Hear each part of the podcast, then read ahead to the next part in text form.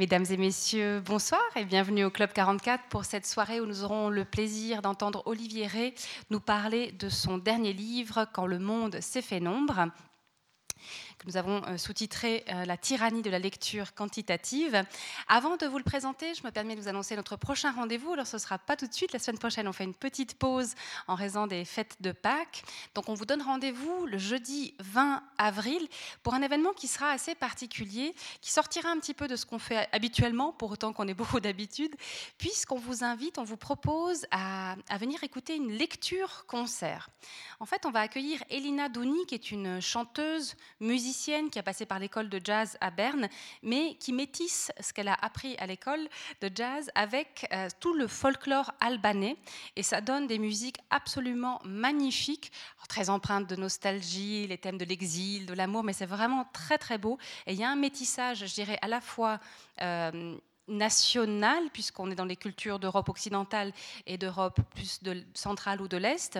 On a un métissage de genres, le jazz, la chanson plus traditionnelle, et c'est vraiment une, chanteuse qui va nous interpréter quelques-unes de ses chansons, simplement avec sa guitare. Habituellement, elle se, produit avec son quartet, là on a fait la version simple, parce qu'elle a un très beau duo avec une écrivaine albanaise qui est Bessa Miftiu, qui est, qui est sa mère, mais qui est une écrivaine albanaise qui a un très beau parcours euh, également d'écriture qui est établi en, Suisse depuis très longtemps, qui enseigne à l'université et qui a écrit de nombreux ouvrages sur le thème de l'exil, etc. Alors, ce ne sera pas triste, mais ce sera peut-être un petit peu nostalgique. En tout cas, ça va être un moment absolument magnifique, plutôt du côté de la sensibilité, de l'art, de la musique, du chant.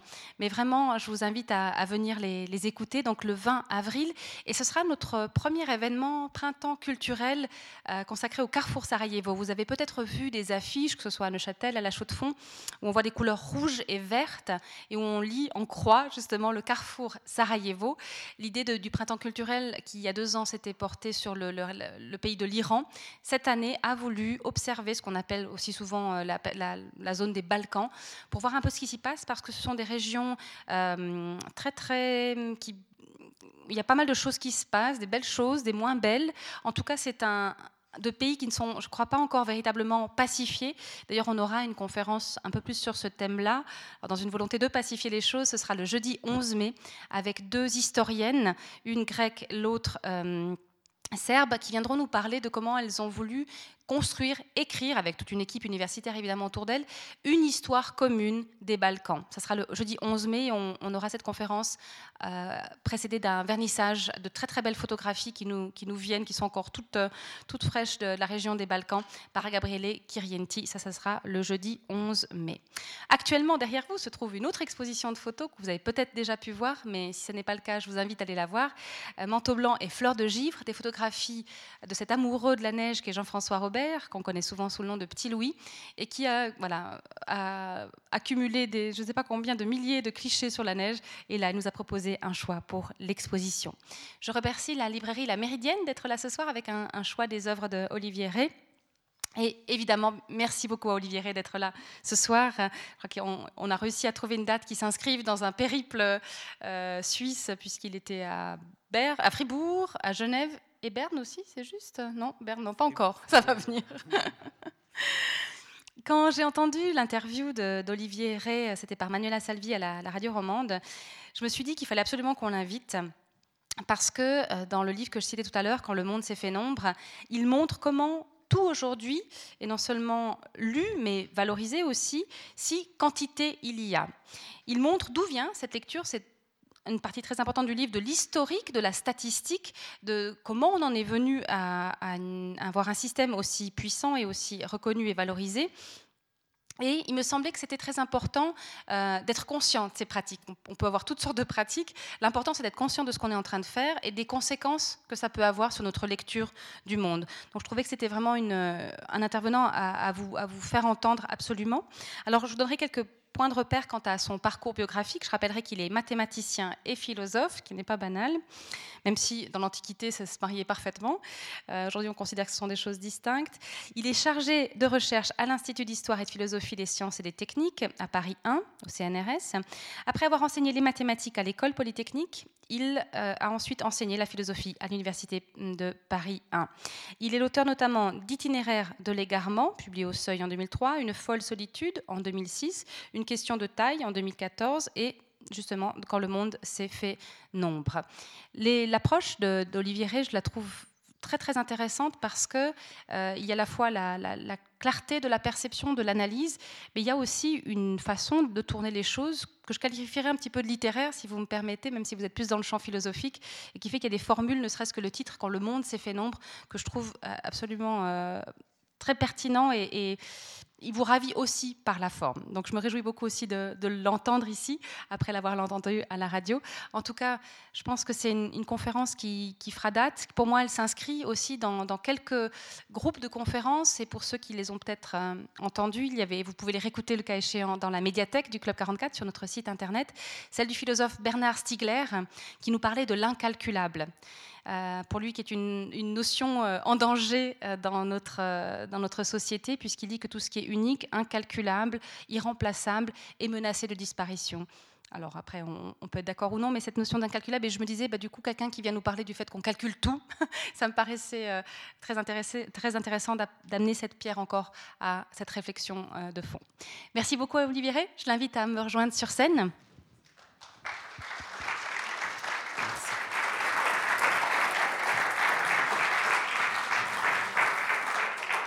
Et je vous souhaite à tous une très bonne soirée. Merci beaucoup au Club 44 euh, pour son invitation. Merci à vous tous d'être euh, présents ce soir. Euh, je suis très heureux de venir pour la première fois à la Chaux de Fonds. Je suis souvent venu en Suisse, mais je n'étais jamais monté jusqu'ici. Alors, je vais tout de suite entrer dans le vif du sujet le, point de départ de mon travail a été extrêmement un constat extrêmement simple et que tout le monde peut faire aujourd'hui, c'est euh, l'importance exorbitante prise par les nombres et les processus de, quantification dans euh, l'environnement euh, dans lequel nous vivons. On pourrait dire que si au commencement était le verbe, il semble qu'à la fin, tout doive devenir nombre, ou courbes, cartes, diagrammes que ces nombres permettent de dessiner. La mentalité numérique semble devoir tout coloniser jusqu'au vécu intime avec ce qu'on appelle aujourd'hui le quantified self. La défiance envers les sensations qu'avait installée la science moderne s'est généralisée et on pourrait dire aujourd'hui que les nombres sont devenus les garants de la réalité. Nous sommes quotidiennement abreuvés, d'une quantité euh, astronomique de taux délivrés par euh, des organismes, des institutions, des agences qui sont spécialement dédiées à leur production, des, indices de croissance, de chômage, d'inflation. Nous avons les indices boursiers, les chiffres de la délinquance, de l'immigration, du déficit, etc. Alors, en Suisse, vous avez été euh, heureusement épargné par la chose, mais enfin, en 1993, pour la première fois dans l'histoire, des États se sont liés par le traité de Maastricht autour de grandeurs statistiques. C'est extraordinaire. Euh, selon le traité de Maastricht, il faut que dans chaque État, le taux d'inflation n'excède pas de plus de 1,5% celui des trois pays membres ayant les plus faibles taux d'inflation. Le déficit budgétaire doit demeurer inférieur à 3% du PIB et l'endettement public à 60% du PIB. Vous voyez qu'en fait, là, pour la première fois dans l'histoire, au niveau même des États, des traités entre États, eh bien, les États se sont liés entre eux autour de grandeurs statistiques. On n'imagine pas, évidemment, au moment du traité de Westphalie, ce, genre de, ce genre de clause. Alors, évidemment, on peut reprocher aux statistiques de donner une idée très pauvre euh, et réductrice de la réalité. Et euh, pour essayer de mieux capter cette réalité, on met régulièrement en cause la manière dont les indices sont constitués.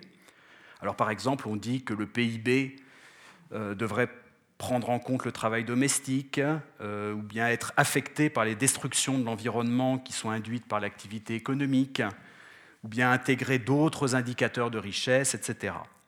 Mais une chose est à constater, c'est que euh, quand il s'agit de prendre en compte le bien-être social ou ce qu'on appelle aujourd'hui la soutenabilité du développement, finalement, on veut s'en remettre toujours à de nouveaux indicateurs. Autrement dit, on s'emploie à corriger les défauts de la statistique actuelle en euh, multipliant, euh, en, élaborant de nouvelles statistiques et en leur faisant pénétrer les domaines qui échappaient jusque-là à leur emprise. C'est-à-dire qu'on veut rendre finalement calculable ce qui était auparavant euh, de l'ordre de l'incalculable.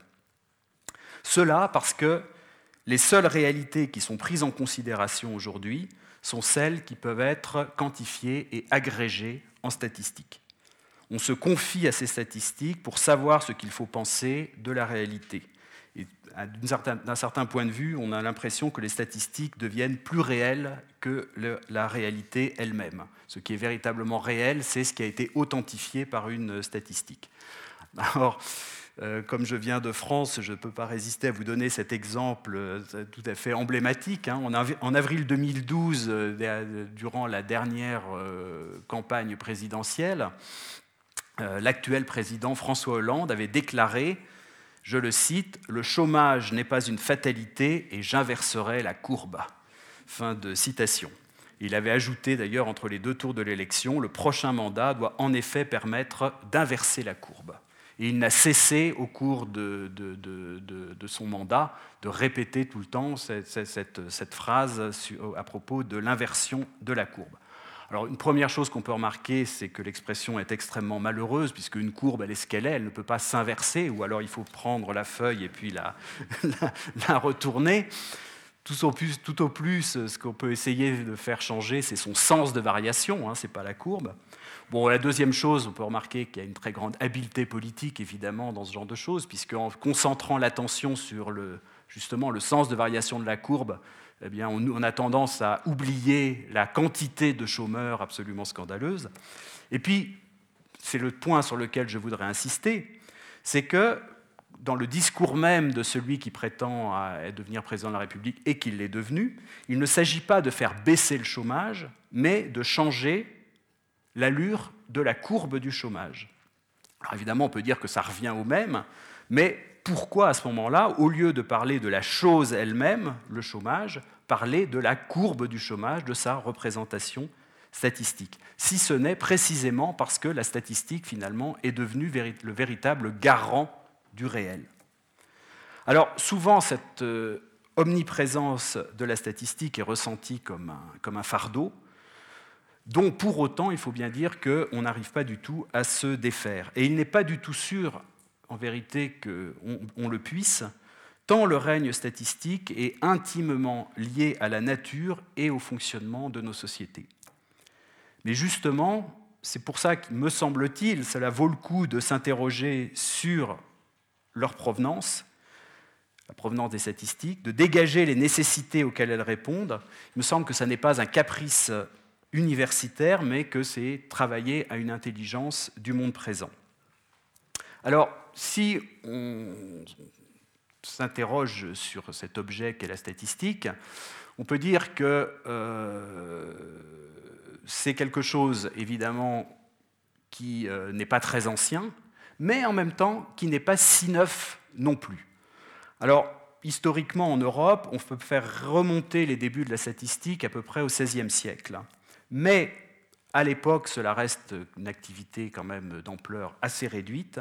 Et la statistique telle que nous pouvons euh, comprendre la chose aujourd'hui s'est véritablement développée et a connu une phase d'accélération absolument extraordinaire dans la première moitié du XIXe siècle. C'est vraiment la première moitié du XIXe siècle qui est le moment décisif. Après 1820, les statistiques publiées en Europe furent si nombreuses que le philosophe des sciences Jan Hacking a évoqué cette période comme une avalanche de nombres imprimés. Une avalanche de nombres imprimés a déferlé sur l'Europe à partir des années 1820. L'idée de quantification était présente depuis longtemps, la mise en œuvre avait commencé, mais c'est vraiment à ce moment-là qu'elle s'est imposée. Alors évidemment, la question qui se pose, pourquoi Qu'est-ce que se passe-t-il à cette époque pour justifier cette telle explosion des statistiques Et le mot n'est pas trop fort? Alors la première idée qui vient à l'esprit, aujourd'hui que la statistique est devenue une branche des mathématiques, c'est que le recours aux statistiques quantitatives dans le champ des affaires humaines, ça n'est rien d'autre qu'une application de la démarche scientifique qui sort de son domaine premier, qui était l'étude de la nature, pour investir le domaine des affaires humaines. Hein, on sait la grande phrase de Galilée qui lance, on peut dire, la grande aventure scientifique moderne, où, quand Galilée dit que le livre de la nature est écrit en caractère mathématique et donc, à partir du moment où le livre de la nature est écrit en caractère mathématique, eh bien, c'est par les mathématiques qu'il va falloir euh, décrire correctement ce monde. Mais il faut faire attention à une chose, c'est que pour Galilée, en réalité, mathématiser la nature, c'était la géométriser. Je vous cite Galilée, sa célèbre phrase, hein, il dit Le monde est écrit en langue mathématique et ses caractères sont des triangles, cercles et autres figures de géométrie sans le moyen desquels il est humainement impossible d'en comprendre un mot. Mais donc vous voyez que l'idéal mathématique de Galilée, c'est un idéal géométrique. Et la science de Galilée est dépourvue de précision numérique. Du reste, ça n'est pas étonnant, puisque à l'époque, eh il n'y avait pas d'instrument de mesure euh, précis. Et donc, de toute façon, quand bien même aurait-on voulu une précision numérique, on n'avait pas du tout les instruments qui auraient permis euh, euh, de, l'obtenir. En dehors de l'astronomie, la précision manquait et en réalité, il a fallu attendre la première moitié du XIXe siècle pour voir un changement commencer à s'opérer. Le grand historien des, sciences Thomas Kuhn distingue les sciences classiques, c'est-à-dire l'astronomie, l'optique, la statique et l'harmonie, des sciences comme l'électricité, le magnétisme, la chimie et les phénomènes calorifiques, qui jusqu'à la fin du XVIIIe siècle sont demeurées essentiellement qualitatives.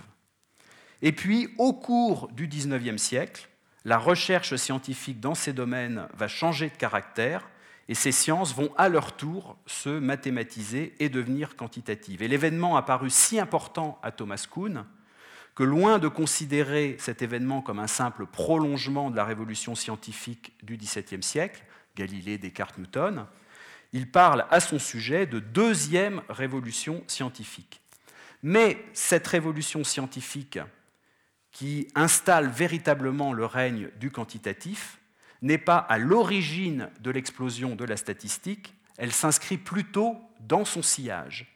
Et il faut insister sur ce point, la statistique ne peut pas être considérée comme une extension au social d'une démarche scientifique, puisqu'elle a commencé dans le social. Et ce n'est qu'ensuite, une fois que la statistique dans le social s'est énormément développée, qu'un certain nombre de scientifiques se sont dit que finalement ces méthodes qui donnaient un certain nombre de résultats dans le social pourraient également leur être utiles dans l'étude des phénomènes naturels. Et donc en imaginant que le règne des statistiques est une extension au domaine humain de la façon qu'a la science moderne d'envisager le monde, on fait porter à la science une responsabilité qui n'est pas la sienne. Alors évidemment, la question demeure. Qu'est-ce qui a nourri l'avidité de l'Europe pour les nombres à l'époque moderne, et en particulier donc à partir du XIXe siècle? Et la question n'a rien d'anecdotique, étant donné le rôle joué aujourd'hui par ces statistiques dans nos sociétés. La statistique est devenue ce qu'on pourrait appeler dans le jargon des, sociologues un fait social total, c'est-à-dire qui concerne la totalité de la société et de ses institutions et qui affecte de manière directe ou indirecte la vie sociale sur tous ses aspects. Alors une piste pour répondre à la question, c'est de ne pas oublier que si le monde humain est un cas particulier du monde en général, c'est à l'intérieur de ce monde particulier qu'est le monde humain que s'enracinent les catégories à partir desquelles on pense le monde en général.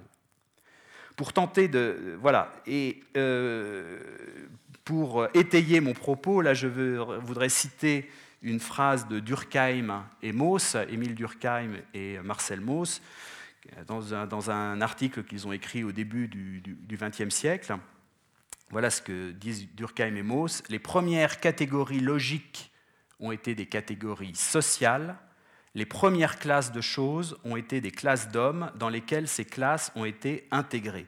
C'est parce que les hommes étaient groupés et se pensaient sous forme de groupe qu'ils ont groupé idéalement les autres êtres, et les deux modes de groupement ont commencé par se confondre au point d'être indistincts. Fin de citation. Alors si ce que je viens de vous lire peut paraître un peu abstrait, mais on peut en donner, pour nous autres qui parlons français, un exemple très simple. Pensez que dans une langue comme le français, tous les substantifs sont masculins ou féminins. On dit un fauteuil, une chaise, euh, une table, un cheval, etc. En fait, pourquoi tout substantif doit être masculin ou féminin C'est d'évidence parce que les êtres humains ont projeté sur l'ensemble des choses la catégorie qui était la plus structurante à l'intérieur de leur propre société, qui était la distinction entre les hommes et les femmes. Et donc, en fait, dans ce simple fait que finalement tous les, tous les objets qui nous entourent sont affectés d'un genre masculin ou féminin, en fait, on voit très bien le fait que on a une projection d'une structure sociale sur, euh, sur le monde dans son ensemble. Alors, le lien entre la façon dont nous envisageons le monde et la façon dont nous vivons et pensons le social, c'est évidemment énormément complexifié avec le temps, mais il ne s'est pas rompu.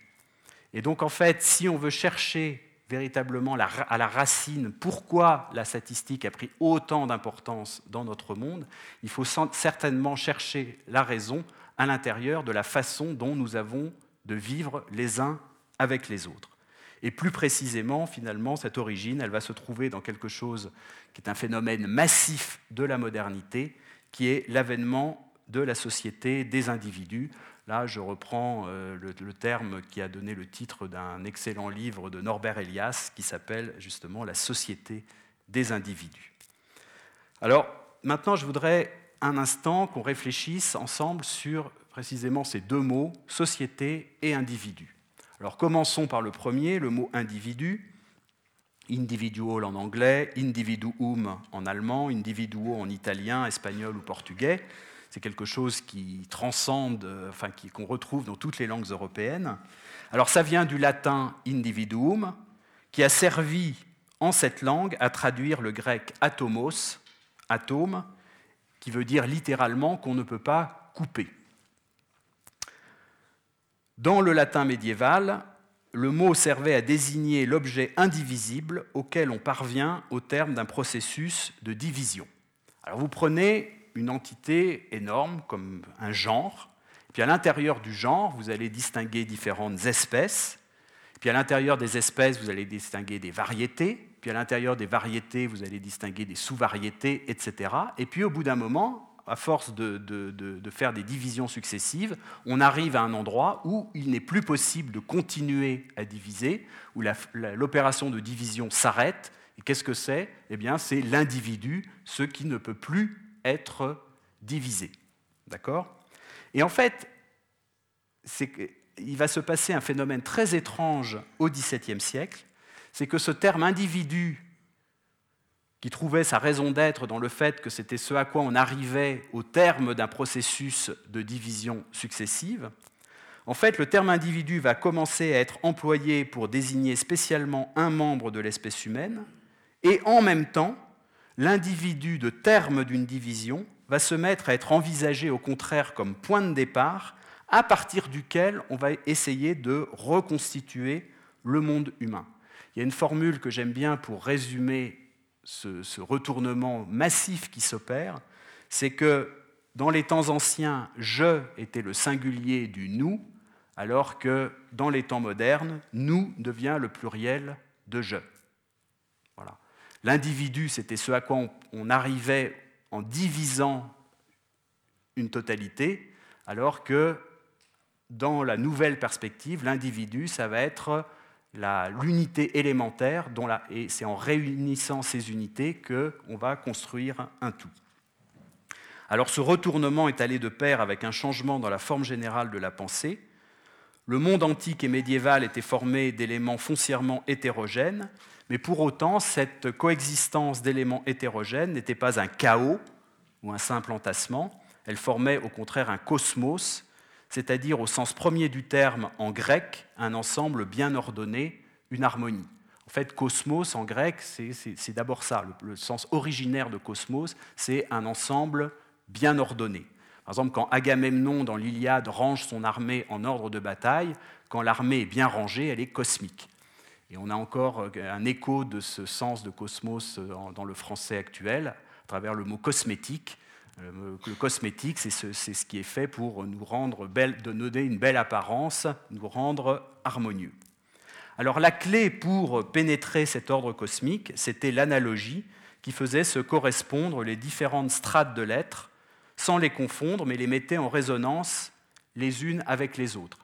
Le magnifique exemple de, système analogique dans l'ancien mode de pensée, c'était euh, l'astrologie, puisque en fait pour les anciens, il y avait une opposition, une, frontière euh, très importante entre le monde terrestre et le monde céleste. C'était deux mondes qui n'avaient rien à voir l'un avec l'autre mais en même temps, il y avait malgré tout une correspondance analogique entre ce qui se passait dans le monde céleste et dans le monde terrestre, et la science de ces correspondances, c'était l'astrologie. Et quant à l'homme, il trouvait sa place dans le cosmos en s'insérant du mieux qu'il pouvait, comme il convenait, dans le gigantesque réseau analogique dont ce monde était tissé. Alors la pensée moderne, elle, pas, elle est tout à fait différente. Elle est ce qu'on peut appeler naturaliste, c'est-à-dire qu'elle va concevoir le monde comme foncièrement homogène.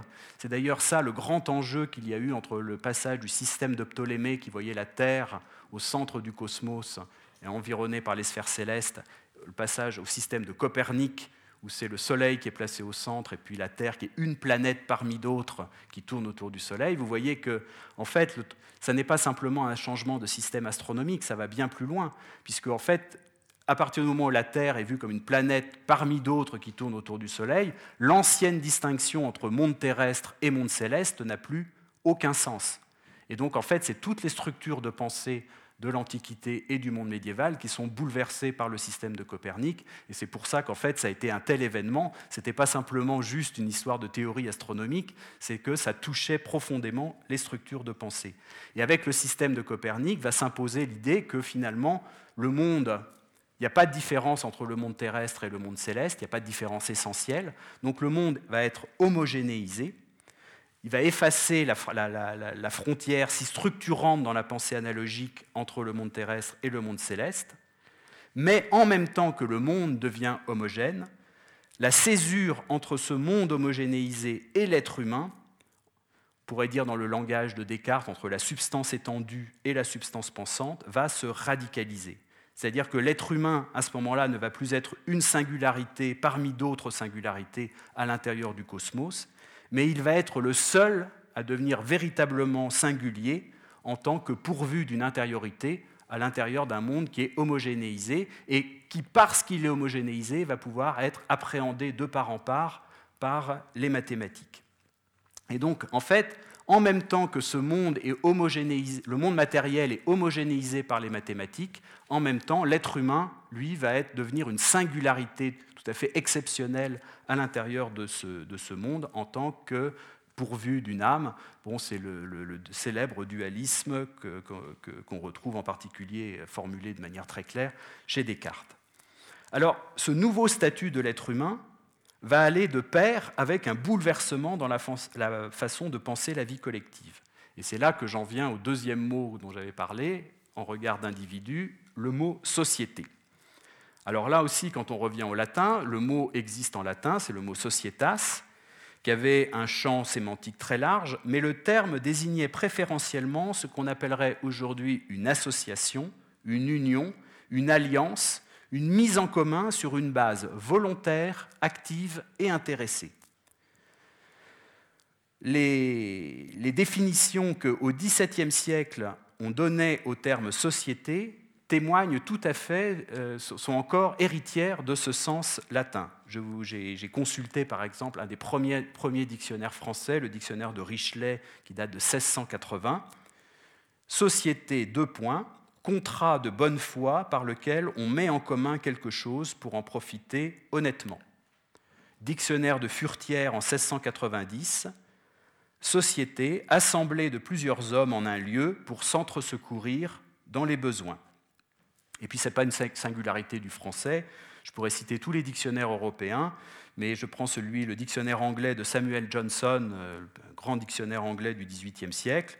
On trouve à l'article Society, Union of many in one general interest. Union de beaucoup dans un intérêt commun, dans un intérêt général. Et donc on voit que à cette époque, la société ne désigne pas toutes les formations humaines, quelles qu'elles soient, mais seulement celles qui résultent d'un contrat orienté vers un but.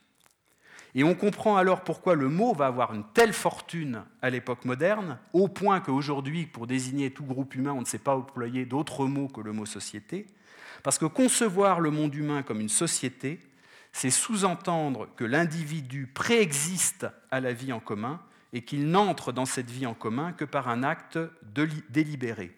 Ce ne sont pas les individus qui reçoivent l'existence de la société, c'est eux qui constituent la société parce qu'ils le veulent ainsi et parce qu'ils en attendent des bénéfices. Et c'est là où on retrouve la phrase dont je vous avais parlé, hein, c'est-à-dire qu'au lieu que le je soit le singulier du nous, le nous devient le pluriel de je. Une telle conception nécessite une dissociation préalable des anciennes communautés pour en abstraire les individus qui ensuite sont appelés à vivre en société. Et c'est peut-être le plus grand événement de la modernité, c'est le passage de la vie communautaire à la vie sociale. Vie communautaire, ça veut dire que la communauté préexiste aux individus. Vie sociale, ça veut dire que les individus préexistent à la société. Et ça, il y a un, sociologue allemand qui l'a parfaitement euh, compris dans sa, grande œuvre, c'est euh, Gemeinschaft und Gesellschaft, Ferdinand Tönnies, Communauté, société en français. Je vous lis cette phrase de Ferdinand Tönnies. D'après la théorie de la société, celle-ci est un groupe d'êtres humains qui, comme dans la communauté, vivent et habitent paisiblement les uns à côté des autres, mais qui, au lieu d'être essentiellement liés, sont bien plutôt essentiellement séparés, alors que dans la communauté, ils restent liés en dépit de tout ce qui les sépare, dans la société, ils restent séparés en dépit de tout ce qui les relie. Fin de citation. Et vraiment, Ferdinand Tönnies euh, résume en une phrase justement ce basculement qu'il y a, ce changement d'essence qu'il y a entre une vie communautaire et une vie sociale la société n'unit les hommes qu'après leur dissociation préalable en individus séparés et ne les réunit qu'en tant qu'individus séparés. Et la fortune extraordinaire du mot à l'époque moderne et contemporaine est liée à cette opération. Et au passage, je signale d'ailleurs que l'expression contrat social, d'une certaine manière, est presque un pléonasme, puisque une société, précisément, c'est concevoir un groupe humain comme formé d'individus qui décident de vivre ensemble. Et alors, pourquoi j'ai autant insisté là-dessus? Alors que j'ai commencé par, évoquer la statistique Bon, en fait, la question que j'avais posée, c'est pourquoi la statistique va se développer, va connaître un tel développement dans l'Europe moderne et en particulier à partir du 19e siècle? Eh bien, c'est précisément parce que autant la statistique est en porte-à-faux avec la vie communautaire, parce que qu'est-ce que c'est que la statistique? C'est donner une idée du tout en additionnant des données individuelles. C'est ça une statistique. Hein. on prend des réalités individuelles, on les amalgame, et cet amalgame doit donner une idée du tout. On voit que vis-à-vis d'une conception communautaire, en fait, c'est quelque chose qui rentre complètement en porte-à-faux, puisque l'individu n'existe qu'en tant que membre de la communauté. Donc quand on veut appréhender la réalité, ce sur quoi on tombe d'abord, c'est une communauté. En revanche, lorsqu'on passe à l'état social, si la réalité première, ce sont les individus et que la société, ça n'est rien d'autre que la réunion des individus, eh bien, comment va-t-on faire pour appréhender cette société? Eh bien, simplement en additionnant les réalités individuelles. Et comment le fait-on Par la statistique? Et là, on voit que autant la statistique, encore une fois, elle était en décalage par rapport aux anciens euh, modes d'existence, autant elle va devenir parfaitement adaptée au nouveau mode de coexistence des, hommes, qui est celui euh, de la société. Et la statistique va prendre d'autant plus d'extension que la perplexité est grande devant ces objets qui vont apparaître au XIXe siècle, tout à fait inédits et mystérieux, euh, que sont les grandes sociétés d'individus qui vont se constituer. Alors pour, pour quelles raisons? En fait, au, XVIIe, et XVIIIe siècle, c'est là qu'apparaissent déjà en philosophie cette idée du retournement c'est-à-dire que ce qui est premier, ce ne sont plus les communautés, ce sont les individus, et finalement, les individus forment, en se réunissant, des sociétés. C'est là qu'apparaissent les, doctrines du contrat social chez Hobbes, chez Rousseau, etc. Mais enfin, ça restait quand même essentiellement théorique dans le domaine philosophique. Mais ce qui va intervenir en Europe ensuite, à partir de la fin du XVIIIe siècle, ce sont deux grandes révolutions. D'une part, la révolution industrielle, alors qu'il y a son foyer en Angleterre et qui, à partir de ce foyer anglais, va se diffuser ensuite dans toute l'Europe et puis d'autre part les révolutions politiques, dont on peut dire que la plus emblématique est la Révolution française qui se produit au XVIIIe siècle, mais qui là aussi en fait traduit un phénomène qui, sous diverses formes, euh, va, pouvoir se rencontrer aussi dans tous les pays euh, européens. Aucun endroit de l'Europe ne va être indemne de ces phénomènes euh, révolutionnaires. Et donc en fait, ce qui avait d'abord été conçu simplement philosophiquement, va véritablement s'incarner dans les faits avec, sous le coup de ces deux grandes révolutions euh, industrielles et euh, politiques. Alors évidemment, dans chaque pays européen, ça va se faire selon des modalités particulières au pays en question, avec des temporalités qui peuvent être euh, légèrement différentes, on peut avoir des décalages de quelques décennies, mais en même temps, c'est un phénomène qu'on va retrouver partout en Europe. Et là, en fait, les Européens vont être confrontés tout d'un coup à quelque chose qui va les, totalement les prendre de court parce que tout d'un coup, ils ne vont plus reconnaître euh, le monde auquel ils étaient habitués. Avec l'avènement de ces grandes sociétés d'individus, ils se retrouvent confrontés à quelque chose tout à fait inédit, inouï et qu'ils ne comprennent absolument pas. Et c'est cela qui explique tout d'un coup l'explosion des statistiques qui va se produire dans les premières décennies, à partir des premières décennies du XIXe siècle, c'est que d'une part, dans ces sociétés d'individus, la statistique devient un outil adapté d'analyse, et puis que d'autre part, on a d'autant plus d'appétit pour la statistique que précisément ce nouveau monde qui est en train de se mettre en place, on n'y comprend rien, et euh, bah, la statistique va euh, euh, être cultivée en tant qu'élément qui va pouvoir éventuellement donner des informations et permettre de, de s'y reconnaître. Dans l'ouvrage que le grand statisticien et économiste danois Harald Westergaard a consacré à l'histoire de la statistique, le chapitre consacré aux décennies 1830-1850 a pour titre L'ère de l'enthousiasme. Et Louis Chevalier, qui est euh, l'auteur d'un très grand livre qui s'appelle Classe laborieuse, classe dangereuse, euh, et qui fait dans ce livre-là une place très importante aux statistiques parce que les statistiques ont été impliquées de manière très forte euh, dans ce qu'on va appeler la question sociale au XIXe siècle. Il parle de mentalité statistique, d'impérialisme statistique, de torrent statistique, d'entreprise statistique ayant les dimensions d'une cosmogonie. Alors on a des statistiques de tout au XIXe siècle, hein, démographique, industriel, commercial, agricole, médical, sanitaire, moral, scolaire, criminel, biométrique, assurantiel, et puis bon, et j'en passe, et, ce serait, la liste ce serait, serait quasiment infinie. Et c'est là que l'on voit que contrairement à ce que nous pourrions penser, la statistique, certes, évidemment, ça ne remonte pas très très loin dans l'histoire, mais en même temps, ce n'est pas un phénomène si neuf que ça.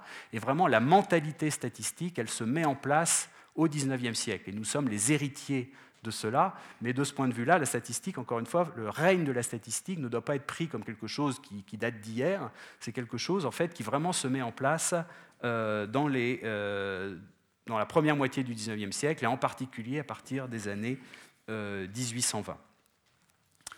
Et, évidemment, comme euh, je viens en évoquant Louis Chevalier de faire le lien euh, aussi entre statistique et questions sociales, en fait, l'appétit pour la statistique était d'autant plus grand que non seulement cet nouvel objet social qui se constituait était mystérieux, mais qu'en plus, il, euh, avait l'air d'être extrêmement dangereux à cause de euh, ce qu'on a appelé tout au long du XIXe siècle euh, la question sociale. Mais là encore, pas, cette expression euh, question sociale a un équivalent dans toutes les langues européennes, social problem en anglais.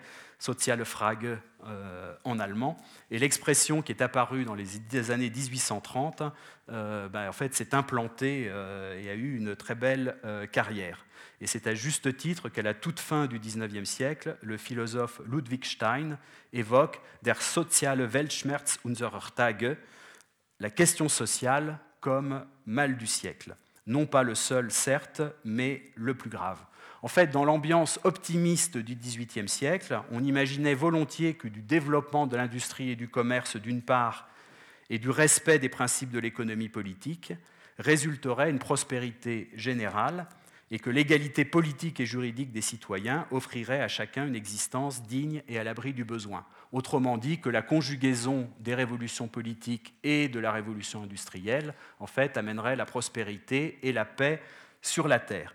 Alors le XIXe siècle a accompli en partie les promesses, la richesse globale a augmenté considérablement, les anciens privilèges ont été abolis ou du moins très affaiblis, la dynamique démocratique s'est poursuivie, mais le XIXe siècle a également démenti sévèrement les prévisions du XIXe siècle, puisqu'il y a un phénomène inédit qui est apparu, imprévu, massif, déprimant et dangereux, c'est ce qui a pris pour nom c'est un néologisme qui, date du début du XIXe siècle en Angleterre, c'est le paupérisme.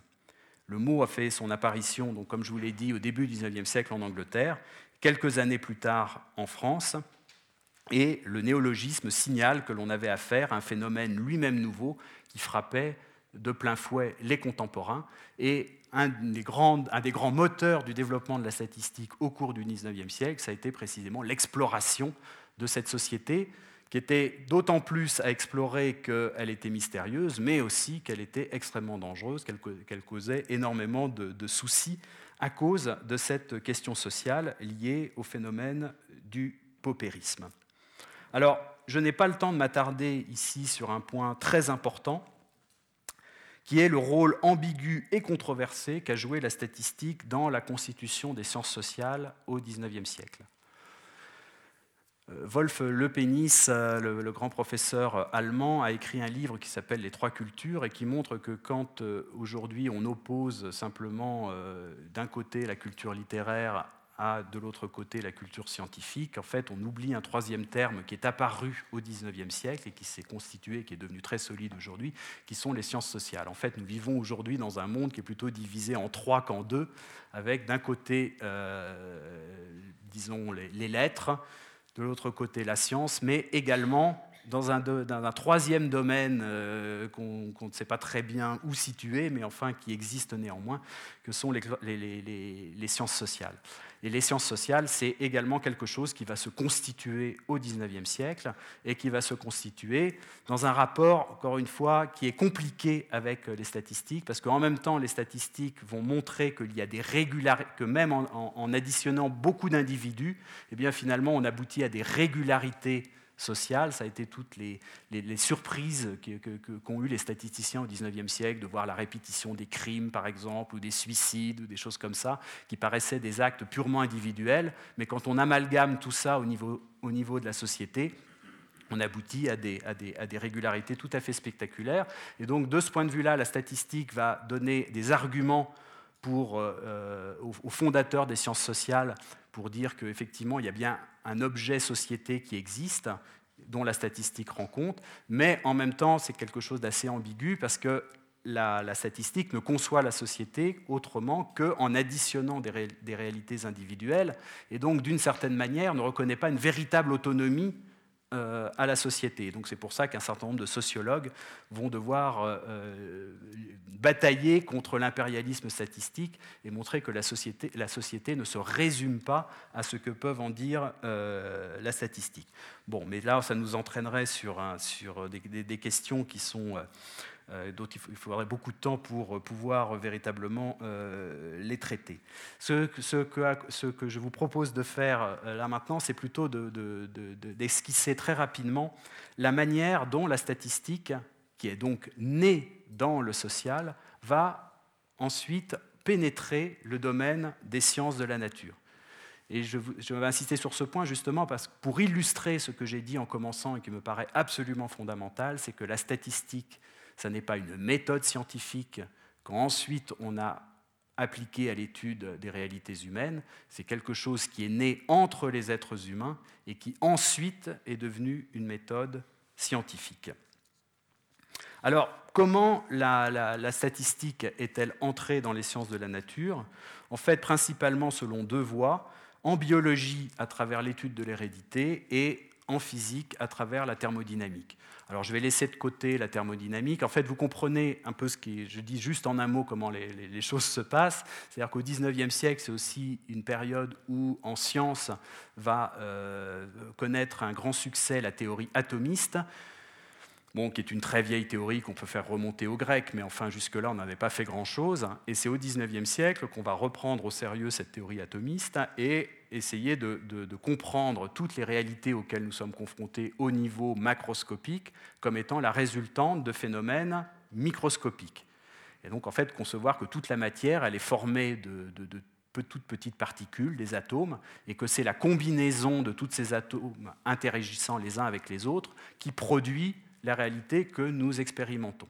Bon, mais au XIXe siècle, on s'est rendu compte que si on prenait au sérieux cette hypothèse, en fait, les particules dont nous parlions, en fait, elles étaient extrêmement petites, et que dans un gramme de matière, en fait, il y avait un nombre absolument gigantesque de ces particules. Par exemple, en fait, on a compris au XIXe siècle que, en gros, dans, un litre d'air, il y avait 10 puissance 23 euh, particules. 10 puissance 23, c'est-à-dire 1 avec 23 zéros derrière particules. Hein. Donc ça doit faire 10 000 milliards de milliards de particules. Et alors là, à ce moment-là, évidemment, on disait chacune de ces, particules, elles interagissent les unes avec les autres selon les lois de la mécanique. Mais comment voulez-vous appliquer les lois de la mécanique à 10 puissance 23 particules? Euh, On n'a pas le temps qu'il faut. Même les plus gros ordinateurs aujourd'hui ne peuvent pas calculer ce qui se passe, euh, appliquer les lois de la mécanique avec autant de particules. Et là, un certain nombre de physiciens qui se sont dit bah, la seule manière de s'en sortir, c'est de faire de la statistique. Après tout, quand on prend des êtres humains par millions, eh bien, en fait, en additionnant des millions de réalités individuelles, on voit apparaître des régularités. Si on prend 10 puissance 23 particules, qui sont toutes identiques les unes aux autres, en fait, on doit voir apparaître également des régularités. Et c'est comme ça qu'est euh, apparue la physique statistique. Alors je vais me concentrer sur un autre, euh, sur un autre euh, euh, aspect des statistiques qui vont influer, sur les sciences de la nature, c'est ce qui va se passer avec les questions d'hérédité.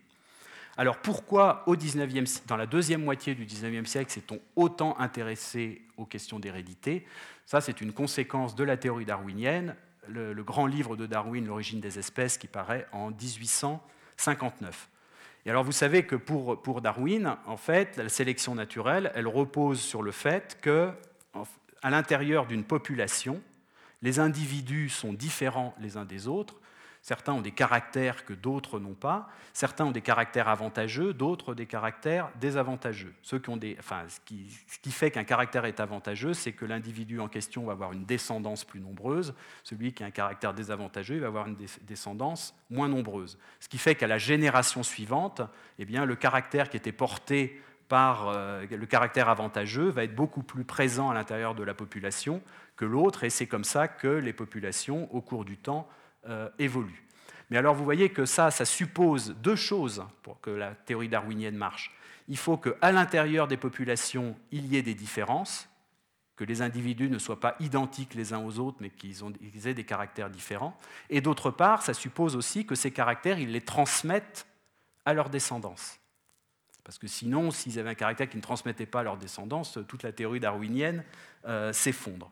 Bon, mais évidemment, à partir du moment où les scientifiques ont voulu rendre cette, théorie, euh, enfin, la, corroborer de manière vraiment sérieuse, s'est posé la question de quantifier les différences à l'intérieur des populations et d'autre part de quantifier le degré d'hérédité des caractères d'une génération à l'autre. Par exemple, on sait qu'en gros, les enfants ressemblent plutôt à leurs parents, mais enfin, on sait aussi que les frères et sœurs diffèrent les uns des autres et ne sont pas non plus identiques à, leurs parents. Donc quel est le degré de, ressemblance des enfants à leurs parents et leur degré de dissemblance? Bon, voilà, et on s'est posé la question d'essayer de, quantifier cela. Mais comment le quantifier? Eh bien, c'est là qu'on s'est dit, en fait, on ne peut véritablement arriver à une quantification sérieuse qu'en utilisant la statistique. Et alors ça, c'est celui qui va vraiment œuvrer, qui va faire avancer cette entreprise, c'est Galton, qui était un, cousin de Darwin, mais qui était plus, jeune, plus, jeune que lui de, 15 ans, je crois. Et euh, c'est euh, Francis Galton euh, qui, va s'atteler à la tâche. Alors, il a commencé par s'intéresser à des caractères extrêmement simples, qui étaient par exemple celui de, de la taille. Alors, Galton, par exemple, a remarqué que dans la population, statistiquement, les tailles des hommes se répartissaient de la même manière que celle des femmes, avec un multiplicateur égal à 1,08. Alors, ce qui lui a permis, en usant de ce multiplicateur, d'étudier ensemble les populations d'hommes et de femmes, c'est-à-dire qu'en en fait, euh, il suffit d'utiliser ce multiplicateur pour passer des hommes aux femmes. Et alors, il a constaté que pour des parents d'une taille donnée, les tailles des enfants en fait, était, euh, se répartissait selon une loi normale. Alors, qu'est-ce que c'est qu'une loi normale? C'est la célèbre courbe de, une courbe de Gauss. je ne sais pas, vous avez certainement dû en voir euh, beaucoup. C'est des, des, des, courbes en cloche qui sont symétriques par rapport à une moyenne et qui admettent une forme mathématique, euh, une, une forme mathématique précise. Donc, les tailles des enfants se répartissent selon une loi normale dont la moyenne alors elle, peut se déduire de la taille des parents de la manière suivante. En fait, il, existe trois facteurs, la taille du père, la taille de la mère et d'autre part la moyenne de la taille des gens à l'intérieur de la population considérée. Alors en termes modernes, on comprend ça très bien, puisque en fait nous sommes tous porteurs de gènes, que en fait à l'intérieur des gènes, il y a des gènes qui sont exprimés et des gènes qui sont non exprimés. L'ensemble de nos gènes, c'est le génotype. Les gènes qui sont exprimés, c'est simplement le phénotype. Et le phénotype, en fait, est un sous-ensemble en fait, du, génotype. Et en fait, quand les parents transmettent leurs gènes à leurs enfants, en fait, ils vont transmettre à la fois des gènes qui sont exprimés chez eux, mais aussi des gènes qui ne sont pas exprimés chez eux. Et c'est ce qui fait qu'en fait, à la fois, les enfants vont ressembler à leurs parents, mais aussi ne pas leur ressembler, parce que, en fait, certes, les gènes ils sont transmis par leurs parents, mais eux vont exprimer des gènes qui n'étaient pas exprimés chez leurs parents. Et ces gènes qui n'étaient pas exprimés chez leurs parents, en moyenne, ils vont être ressemblés aux gènes de l'ensemble de la population. Et c'est pour ça qu'en fait, on arrive à cette formule célèbre de Galton, qui est qu'en moyenne, la taille des enfants, on l'obtient à partir de la taille du père, de la taille de la mère et de la taille moyenne de la euh, population. Euh, voilà. Alors, Galton, ensuite, a supposé que ce qui se vérifiait pour la taille devait également valoir pour tout, et y compris pour une grandeur très complexe qu'il a appelée la valeur sociale. Et alors il a pris pour indicateur de cette valeur la position dans l'échelle sociale euh, définie par les enquêtes statistiques de euh, son époque. Alors il a distingué huit classes, depuis celle des bons ariens et des délinquants jusqu'à la haute bourgeoisie en supposant que en fait, le, grand bourgeois avait beaucoup plus d'utilité, de valeur sociale que le, délinquant. Alors, et puis, alors, une fois qu'il a, fait ça, il a été pris d'une terrible angoisse parce qu'il s'est rendu compte que les bons ariens avaient plus d'enfants que les grands bourgeois.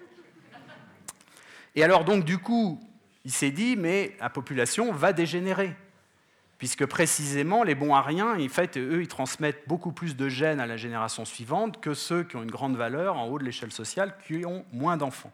Et c'est comme ça que sont, euh, sont, nées les théories eugénistes qui vont avoir une telle importance au 19, euh, à la fin du 19e siècle et dans la première moitié du, la première moitié du 20e siècle. Mais l'eugénisme est quelque chose qui est entièrement lié en fait, euh, euh, au développement de, la statistique, puisque c'est à partir d'analyses statistiques que euh, Galton, justement, c'est en mariant la statistique et le darwinisme qu'il a été pris de cette angoisse et qu'il a dit que la population anglaise courait à sa perte si on laissait faire, si on laissait faire les choses. C'était au point d'ailleurs qu'à la fin du 19e siècle, il y a eu euh, au début du 20e siècle, il y a eu des propositions en Angleterre de faire des, allocations familiales qui seraient euh, supérieures pour les riches que pour les, pauvres, parce que ceux qu'il fallait inciter à avoir des enfants, c'était les riches, et au contraire, il fallait décourager les pauvres. Alors, amorcé par Galton, le mouvement de la statistique vers la biologie a pris consistance dans les années 1890 avec les travaux d'un zoologue, euh, Raphaël Weldon. Mais là encore, vous voyez, ce qui est très intéressant, c'est de voir que le mouvement de la statistique vers la biologie a commencé par une étude biologique des êtres humains avant de s'appliquer à des êtres non humains. Et c'est seulement à la toute fin du 19e siècle que donc, le zoologue euh, Raphaël Weldon pour étudier justement les théories de, Darwin, va euh, utiliser euh, la statistique. alors lui, les mesures qu'il va faire, c'est sur des, tout petits crustacés. Et c'est la première statistique que l'on a sur des éléments qui sont non humains. et en fait, d'un point, de vue pratique, on comprend aussi pourquoi la statistique a commencé à être humaine avant de s'appliquer aux, animaux. Par exemple, parce que Galton, en fait, il n'avait pas besoin d'aller mesurer les gens pour faire ses statistiques, il suffisait qu'ils prennent les registres euh, quand les gens étaient recrutés dans l'armée. Quand les gens étaient recrutés dans l'armée, on leur faisait passer toutes sortes de mesures et Galton avait qu'à récupérer les registres et puis à travailler avec les registres. En revanche, pour les crustacés, bah Weldon, il a dû faire les mesures, euh, il a dû faire évidemment les mesures lui-même. Bon, et alors, en même temps que la statistique est devenue un outil pour la biologie, évidemment, pour essayer d'en tirer des conclusions qui soient scientifiquement valables, on s'est posé des questions mathématiques, et c'est à, la même époque et chez les mêmes personnes, en fait, que la statistique mathématique a pris son essor. Jusque-là, l'incidence des mathématiques dans le traitement et l'interprétation des données était demeurée très limitée. En fait, la statistique, c'était essentiellement de la collecte de données. Et beaucoup de statisticiens du XIXe siècle avaient tendance à considérer leur tâche accomplie lorsqu'ils avaient recueilli les informations et qu'ils les avaient compilées. Et c'est seulement à la fin du XIXe siècle, en particulier avec le mathématicien Karl Pearson, qui a travaillé avec Galton, qu'un certain nombre de méthodes mathématiques de traitement des données statistiques vont être euh, développées. Et c'est à, partir de ce moment-là, une innovation capitale, que les premiers tests statistiques correctement construits euh, vont être euh, élaborés. Alors pour vous donner un exemple, Weldon, avec un étudiant, il avait lancé 22 000 fois, vous voyez qu'au 19e siècle, on n'avait pas peur de, répéter, il avait lancé 22 000 fois des dés, et puis il enregistrait à chaque lancer de dés le résultat des dés. Bon, alors la théorie des probabilités vous dit que c'est la loi des grands nombres, c'est que le nombre d'occurrences du 1, du 2, du 3, du 4, du 5 et du 6, plus on multiplie le nombre de lancers, plus en fait le rapport entre les différentes occurrences doit euh, tendre, vers, euh, tendre vers 1. Bon. Et alors ce qui se passe, c'est que Weldon, il s'est aperçu qu'au bout de 22 000 lancers, en fait, il y avait quand même des inégalités pas, si petite que ça entre le 1, le, nombre de fois où le 1 était sorti, le 2, le 3, le 4, le 5, le 6. Et la question qu'il a posée à Pearson, c'est est-ce que je peux considérer que les dés, est-ce qu'il est plus raisonnable de considérer que les dés que j'ai lancés sont parfaitement équilibrés, c'est-à-dire qu'il y a la même probabilité de sortie du 1, du 2, du 3, du 4, du 5 et du 6, et que simplement les différences que j'observe, elles sont liées au hasard, ou bien est-ce qu'il est plus raisonnable, à partir de ces différences, d'en conclure qu'en fait les dés sont mal équilibrés, qu'une certaine manière ils sont pipés, et si, j'ai beaucoup plus de 3 que de 2, c'est qu'en fait la probabilité de sortie du 3 est supérieure à la, probabilité de sortie du 2. vous voyez, ça c'est un problème extrêmement, extrêmement euh, concret. Et en fait, c'est très difficile d'y répondre. Hein, est-ce que c'est dû au hasard ou est-ce que c'est parce que le dé est pipé? Alors, si vous lancez un dé 100 fois et qu'il tombe 100 fois sur le 6, bon, c'est simple. Vous allez vous dire, bon, euh, oui, il est pipé, quoi. C'est pas, normal qu'en lançant 100 fois un dé, il tombe toujours sur le 6. Mais si vous trouvez 60 euh, contre 40, est-ce que c'est plus raisonnable de penser qu'il est pipé ou bien que c'est simplement par hasard que vous avez eu 60 par 40 euh, Bon, en fait, Pearson, il va élaboré des méthodes mathématiques qui permettent de répondre à la question, de dire quel est le plus raisonnable étant donné le nombre de lancers qu'on a fait et les résultats qu'on a obtenus, de, décider de, quelque chose ou d'autre. Et ça, c'est absolument fondamental et c'est utilisé en permanence euh, encore aujourd'hui dans, la statistique. C'est vraiment euh, quelque chose du B à bas du traitement des données, euh, des données statistiques. Et dans l'œuvre de mathématiques de Pearson, il faut reconnaître que le rôle de Weldon, le zoologue, et de Galton, le géniste, a été double. En amont, en stimulant ses recherches dans le domaine de la statistique, et en aval, en assurant une diffusion rapide à ses idées et aux techniques qu'il euh, mettait au point. Mais en fait, on voit que la statistique est devenue véritablement une discipline mathématique très tardivement, en fait, plutôt au début du XXe siècle. A une théorie vraiment propre des statistiques, de la statistique en mathématiques, ça a été élaboré seulement dans les années 1920-1930. Alors pour conclure, euh, si la statistique telle qu'on la connaît aujourd'hui a pris son essor au cours de la première moitié du XIXe siècle, bon, on s'aperçoit que son empire, depuis, n'a fait que s'étendre. Alors pourquoi cette extension? Bah, la première, c'est que le contexte qui a appelé le développement de la statistique n'a cessé de s'accuser. Hein. J'ai parlé du passage des sociétés, d'anciennes sociétés communautaires au euh, mode de, vie dans des grandes sociétés d'individus. Bon, ça ne s'est pas fait du jour au lendemain. Ça a connu une grande accélération au XIXe siècle, mais ça a continué au XXe siècle, et donc c'est normal aussi que la statistique, de ce point de vue-là, ait elle-même euh, connu de plus en plus de succès. Et puis la seconde raison, c'est l'extension des moyens de collecte et de traitement des données liés au développement des réseaux de communication et de la bureaucratie. Et plus récemment encore, au développement de l'informatique et aux quantités extraordinaires d'informations charriées par Internet, hein, ce qu'on appelle aujourd'hui le big data, les, données massives. En fait, pendant très longtemps, pour les statisticiens, il y avait quand même un, gros effort à fournir pour collecter les données.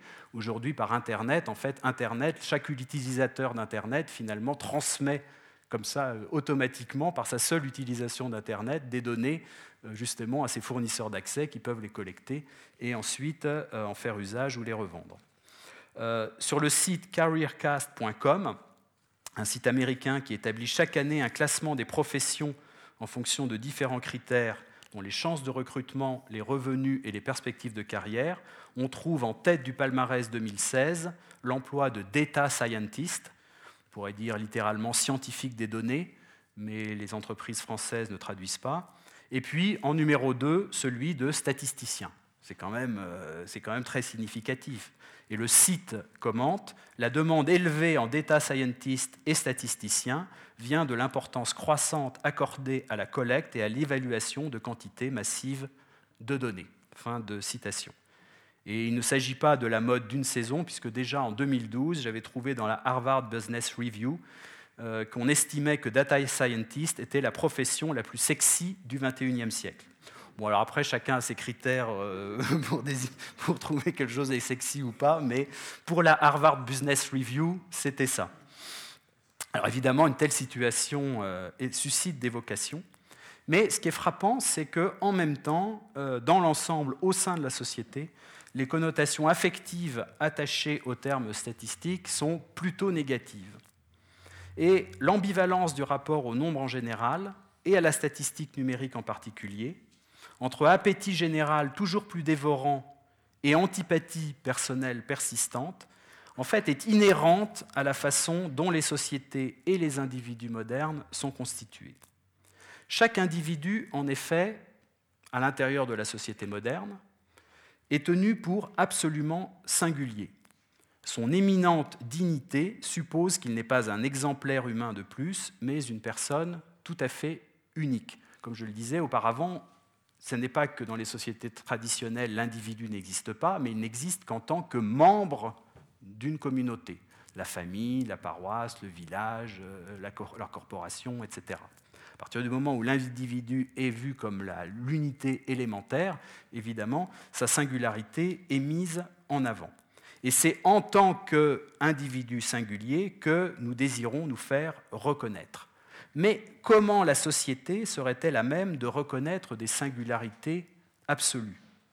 Puisqu'elle ne peut c'est hors de question, puisqu'une singularité, précisément, on ne peut pas se mettre d'accord sur les critères qu'il faudrait pour l'apprécier. Puisqu'elle ne peut y parvenir, on exige d'elle qu'à tout le moins, chacun soit traité de façon équitable.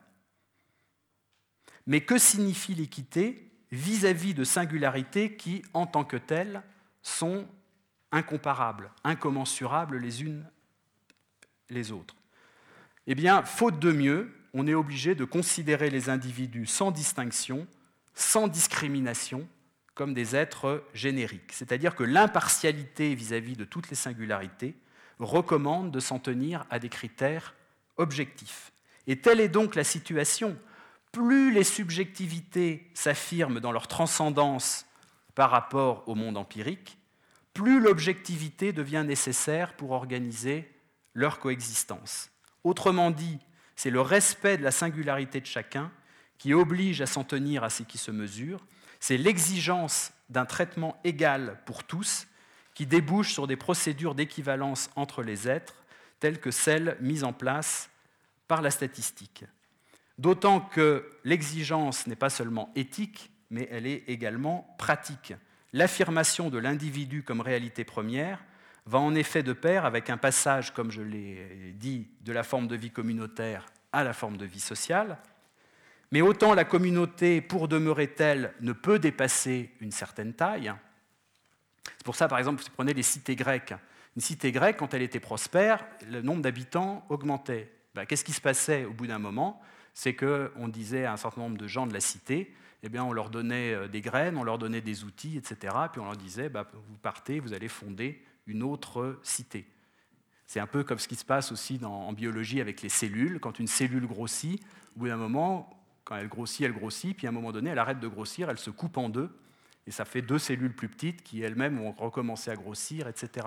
Et donc on a une croissance là par scissiparité.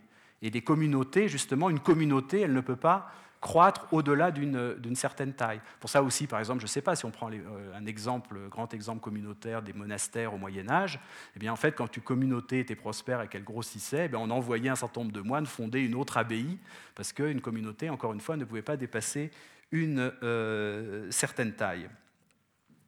Mais en revanche, lorsque on passe au mode de vie social, qui est une réunion d'individus, en fait, il n'y a aucune limite, a priori, au nombre d'individus que peut réunir une société. Et c'est comme ça que vont se créer non seulement des sociétés d'individus, mais des grandes sociétés d'individus, des sociétés d'individus énormes. Et euh, c'est ce qui s'est produit avec les grandes nations modernes qui se sont substituées aux anciennes, qui, aussi étendues fussent certaines d'entre elles, étaient d'abord des mosaïques d'entités locales, les pays. Si vous prenez, je ne sais pas, l'Empire de Charlemagne, c'était immense, mais en réalité, c'était une mosaïque de communautés, ce n'était pas une société d'individus. Hein. Et en fait, euh, la, plupart des gens de l'Empire de Charlemagne ne connaissaient même pas l'existence de Charlemagne. Donc euh, voilà, c'est comme nous aujourd'hui, nous regardons une carte, nous disons voilà l'empire de Charlemagne, mais en fait, euh, dans la vie quotidienne euh, des gens de, de l'empire, précisément, c'était une entité tout à fait abstraite, et ce qui était concret pour eux, c'était la vie communautaire.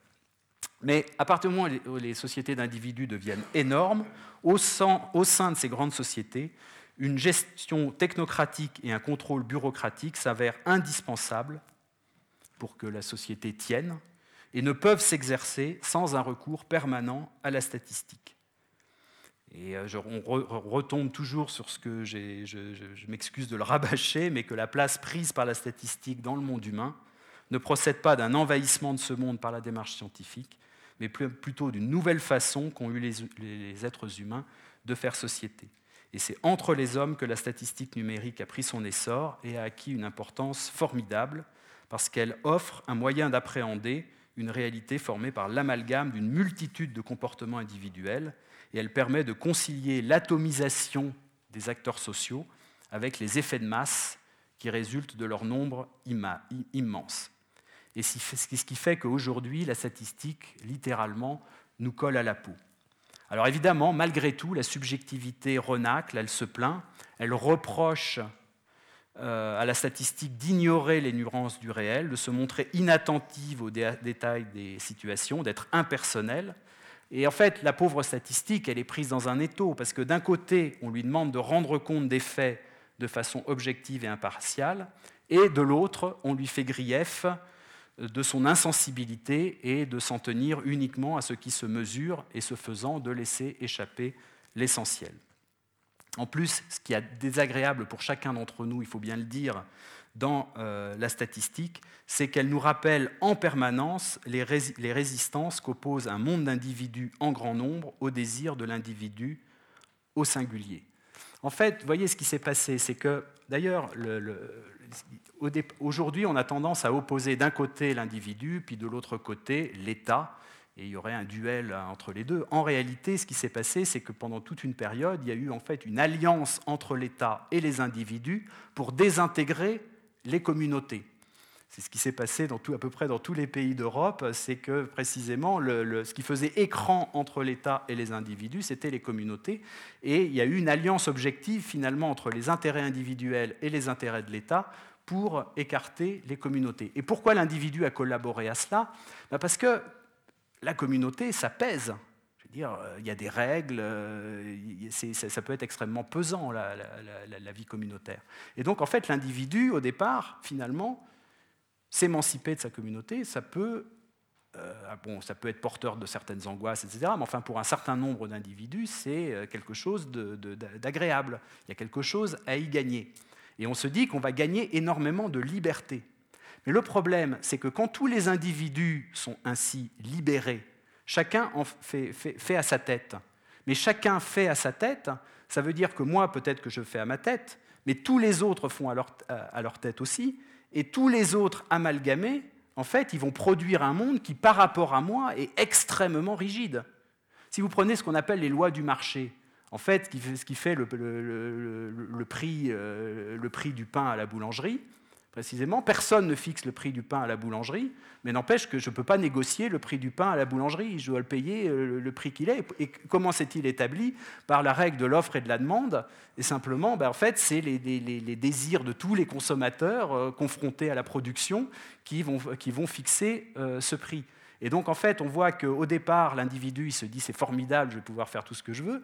Et en même temps, il se trouve plongé dans un monde qui est extrêmement rigide, du fait que les comportements amalgamés de tous ces êtres libres, eh bien, en fait, ça, produit un monde qui a lui-même ses euh, rigidités. Et en fait, finalement, que fait la statistique? C'est précisément traduire ces rigidités, le monde tel qu'il est, tel qu'il est produit par tous ces individus euh, qu'on a invités finalement à agir euh, selon leurs désirs.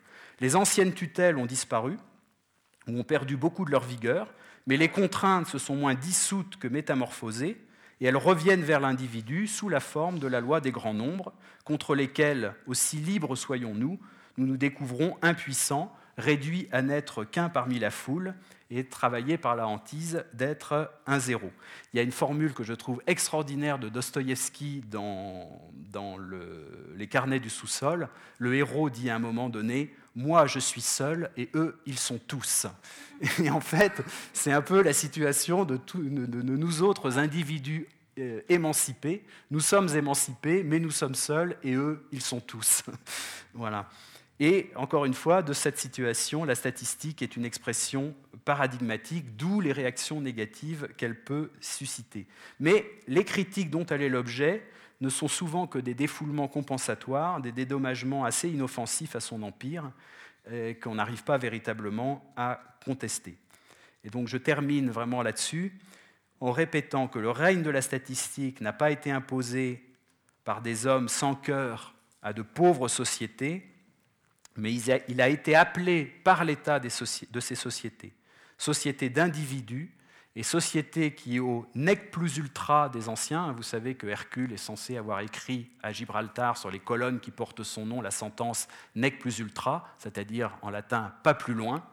Et euh, Charles Quint, au XVIe siècle, a pris pour devise de son empire plus ultra, plus loin. Euh, et c'est, on peut dire, la devise, devise des modernes. On peut dire que les, anciens ne cessaient de s'exhorter à la mesure, alors que les modernes ne cessent de s'exhorter à la démesure.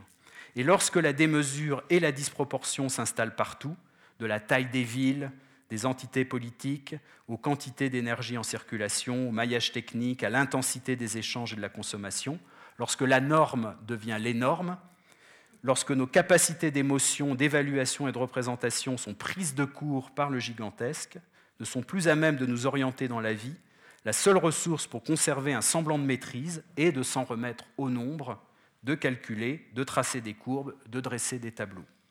C'est pourquoi, au point où nous en sommes, et malgré les critiques plus ou moins justifiées qu'on peut lui adresser, la statistique ne constitue pas un écran qui s'interposerait entre nous et la réalité, mais au contraire, dans la situation présente, elle est une démarche adaptée au monde tel qu'il nous est donné, elle en fait partie intégrante et traduit de notre expérience un aspect devenu tout aussi authentique que ceux qu'on aime d'habitude à euh, qualifier de cette euh, épithète. Alors il est évidemment permis de le déplorer, il est permis de s'en plaindre, mais dans ce cas, ce n'est pas tant la statistique qui est à incriminer que nos façons d'habiter le monde et de vivre avec nos semblables qui seraient à changer.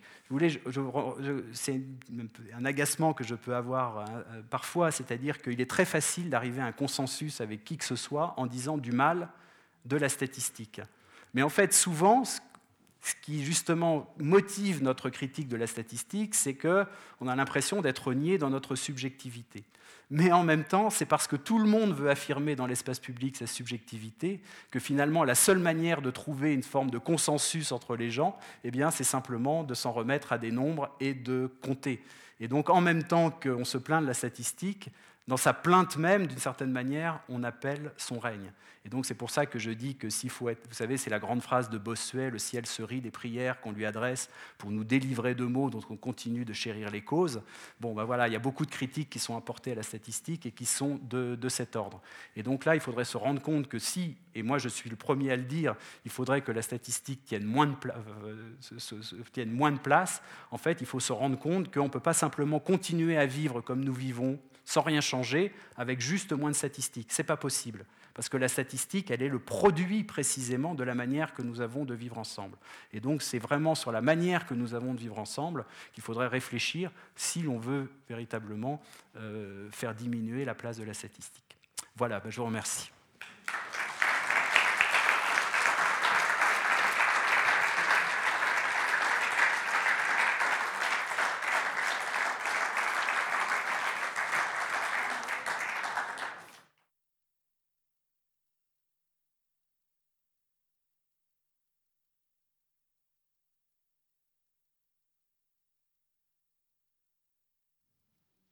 C'est bon. Merci beaucoup à Olivier Ray pour ce, parcours historique euh, en profondeur, j'ai envie de dire, dans, les catacombes presque de, notre vivre ensemble d'aujourd'hui. Le micro est à vous si vous souhaitez poser des questions. Ça peut être soit sur euh, ce qu'a évoqué Olivier Ray, sur d'autres aspects que vous aimeriez entendre. Euh, vous voyez que c'est une, source sans fond de connaissances, aussi bien du côté des mathématiques que de la philosophie. Donc profitez-en. Il vous suffit de lever la main pour avoir le micro. Première question ici. Merci. Merci de cet exposé qui était plus cosmique que cosmétique. Euh, vous relevez une certaine ambivalence des, des, gens envers la statistique pour diverses raisons que vous avez énumérées. Il y en a d'autres probablement c'est que la statistique est aussi utilisée pour former l'opinion. Elle reflète pas seulement l'opinion, mais elle est utilisée beaucoup pour la, former. Euh, moi, je suis toujours frappé quand je lis les journaux euh, ou, la presse ou, que j'écoute la radio. Les, chiffres statistiques sont toujours donnés avec deux chiffres derrière la virgule. Hein. Euh, sans aucun recul, et puis euh, sans non plus euh, donner d'espace de, confiance. Par exemple, si un résultat statistique vous dit il y a 35% de oui, probablement que l'analyse dit qu'il y a un espace de confiance de 10%, donc ça va de 25 à 45%, ce qui est très différent l'un de l'autre. Hein. Et vous savez comment on peut manipuler les choses. Par exemple, si vous posez une question ouverte euh, à, quatre termes. Euh, très mal, mal, bien, très bien. Euh, vous avez des réponses qui sont soit positives, soit négatives. Si vous mettez un cinquième terme, très mal, mal, neutre, bien, très bien, vous avez des réponses à trois termes qui sont plus difficiles à présenter, mais qui affaiblissent, qui, le, camp du, positif et le camp du négatif sont, affaiblis. Vous pouvez, euh, vous pouvez aller plus loin, vous pouvez poser la question en disant euh, est-ce que vous avez trouvé ça très mal, bien, très bien, extraordinairement bien? Alors vous faites un grand, un grand biais du côté du positif. Et les questions ne sont jamais, ne sont jamais détaillées dans la presse, parce que la manière de les poser induit la réponse dans une large mesure. Et puis la, manière de ces réponses, comme je détaille maintenant, sont, sont jamais reposées non plus. Et savez-vous si dans les écoles de journalisme, euh, on a une, euh, une, étude des statistiques, des méthodes statistiques, la, manière de les, critiquer ou de les, une réflexion dessus, ou si, euh, comme dans, l'Internet maintenant, les gens se forment des opinions à partir de bruits qui courent, mais sans aucune réflexion critique sur les sources de, l'information et puis sur la fiabilité de celle-ci. Du, journalisme, enfin en tout cas pour euh, le pays que je connais qui est la France, je crains que malheureusement euh, les journalistes soient de purs utilisateurs euh, des, données qui leur sont fournies par les instituts et n'aient absolument aucune réflexion sur, sur la manière dont ces statistiques sont, sont élaborées. En fait, c'est aussi il y a une question qui est, difficile euh, à aborder vis-à-vis de la statistique, c'est-à-dire qu'on on devrait dire déjà que toute statistique, bon, se présente comme euh, élaborée à partir de données, mais il faudrait toujours qu'elle soit accompagnée de ce qu'on appelle, que les statisticiens, appellent les métadonnées. Les métadonnées, c'est en fait toutes les, présupposés euh, qu'on a adoptés pour euh, les catégories qu'on a, comme vous l'avez dit, en fait, euh, qu'on a, qu'on a prédécoupées au départ. Euh, bon, voilà, la manière qu'on va avoir d'interroger le réel, effectivement, va énormément influer sur les résultats que, l'on va obtenir. Et donc, normalement, il faudrait que toute statistique soit fournie avec tout l'appareil des, métadonnées qui, qui, permettrait de mettre en perspective justement les résultats que l'on a obtenus.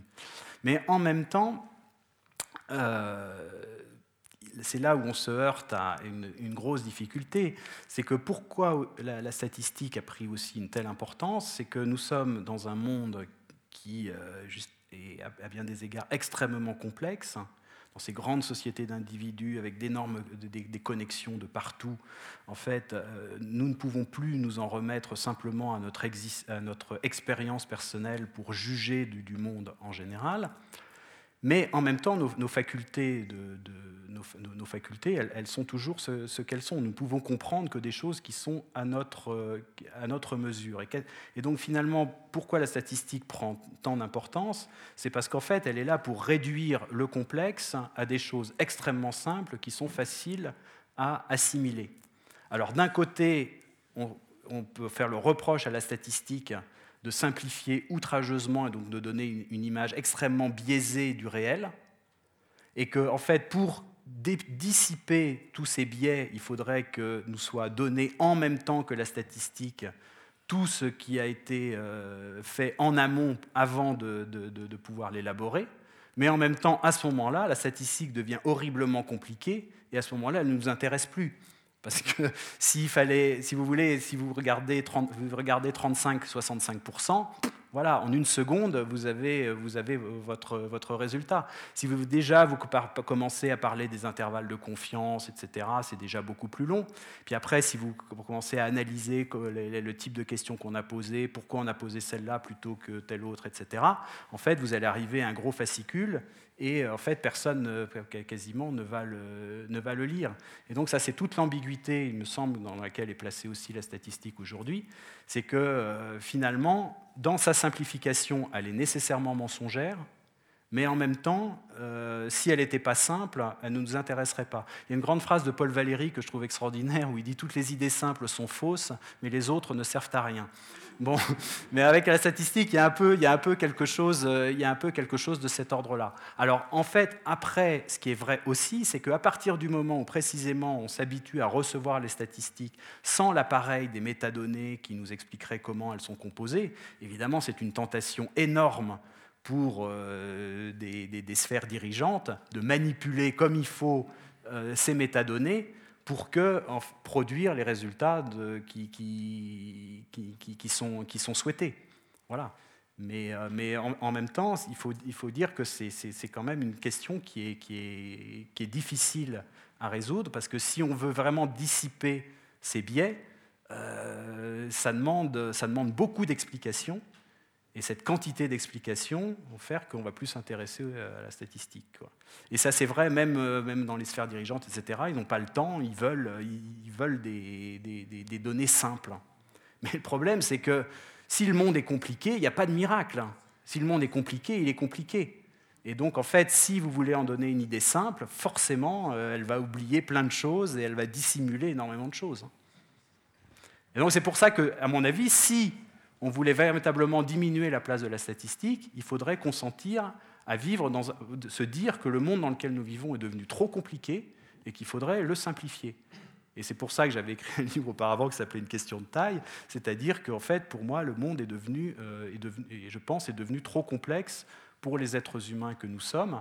Et donc, en fait, finalement, comme il dépasse nos facultés, nous sommes sans cesse obligés de nous en remettre pour euh, appréhender plus ou moins ce monde à des instruments, mais que nous ne maîtrisons, euh, euh, pas vraiment. Et en fait, vous avez quand même, enfin, c'est, je suis toujours heureux de venir en Suisse, parce que la Suisse a quand même gardé une taille qui la préserve quand même de, mots qui sont encore bien plus grands dans les pays, dans les pays plus vastes. Les, les joies du mini-golf. On a une autre question ici. Euh, avant tout, merci beaucoup pour la très belle conférence. Euh, j'ai une question. Euh, je ressens une sorte de tension toujours dans la statistique entre sa dimension descriptive et sa dimension prescriptive et aussi prédictive.